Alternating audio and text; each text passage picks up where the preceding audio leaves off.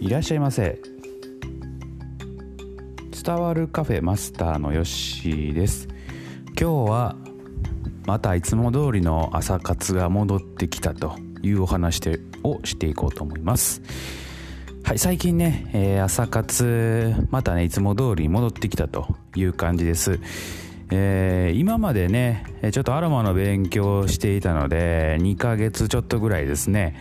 えー、朝起きたらまあ勉強してたんですけれどもまあ、それがこの前終わりまして、えー、無事合格して今何してるかと言いますとあの前ね、えー、朝活何してるかっていうのを聞いてくださってる方はあまあ同じ内容になってしまうんですけれども、えー、今はですね、朝起きまして、えー大体目覚まし5時ぐらいにセットしてるんですよね。5時にセット。5時にセットして最近寒くてね30分40分ぐらいまで、えー、起きれない感じです。はい。そっからですねえー、まあ、6時前には起きまして、えー、まず、えー、水沸かしてですね、えー、左右を飲むと、うん、でちょびちょびこう飲みながらですね、えー、私は読書好きなんで読書で書き留めたメモをですね、えー、万年筆で、えー、清書すると。で独自にこうノートをね作ってるんですよ。でそのメモを見ながらあそういえば今日はこの前こんなこと書いてたなと、はい、思いながら今日書いたのはですねもう2年ぐらい前に読んだ、えー、本のメモをですね、えーまあ、2年越しに清書すると、どんだけメモ溜まってんねんっていう話なんですけども。まあそれぐらいちょっとねゆっくりこう時間かけて、えー、ちょっと蓄えているという感じですね。でそれが終わりますと筋トレです。今日は、えー、胸筋の筋トレ腕立て伏せをやっておりました。はい100回。あのー、久しぶりにね、えー、道具を引っ張り出して。腕立て伏せってねあのー通にこう地べたにね手首つけてやるよりもですねあの腕立て伏せのねあのいい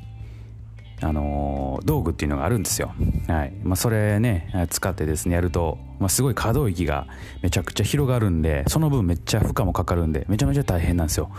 それをですねもうひいひいながら100回やりまして、えー、プロテイン飲んでで次瞑想です。瞑想5分間。はい、やっております。えー、この前までね、えー、勉強中はもう3分ぐらいしか、えー、やってなかったんですけれども、インスタント瞑想というのをね、3分間やったんですけれども、今度はですね、5分間、はい、ですね、えー、こうちょっと長めの5分間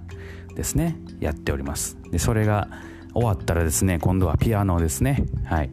ピアノを今日はですね、今取り組んでるのはカノンです。はい。いい曲ですね。はい。弾いてても気持ちがいいです。で、えー、まあ本当に初心者なんですけれども、ちょっとずつ弾けるようになってくるんですよね。やってると。うん。えー、ピアノ始めててよかったなというふうに思います。はい。今ちょっとね、それ練習中と。で、そうしてるとですね、あの、指先とかね、ピアノやってるとね、温まってくるんですよね。はい。まあ、筋トレしてる効果もあるんかもしれないですけども、えー、体がどんどん温まってくると。うん、左右も飲んでるし、はい。まあ、そんな感じでですね、朝活何してるかと。うん、で、ピアノ終わってちょっと時間余ったら今日はですね、ちょっと読書いたしました。まあ、読書も好きなんで、えー、ちょっと今日起きるの遅くてね、えー、読書する時間はあの少なかったんですけれども、えー、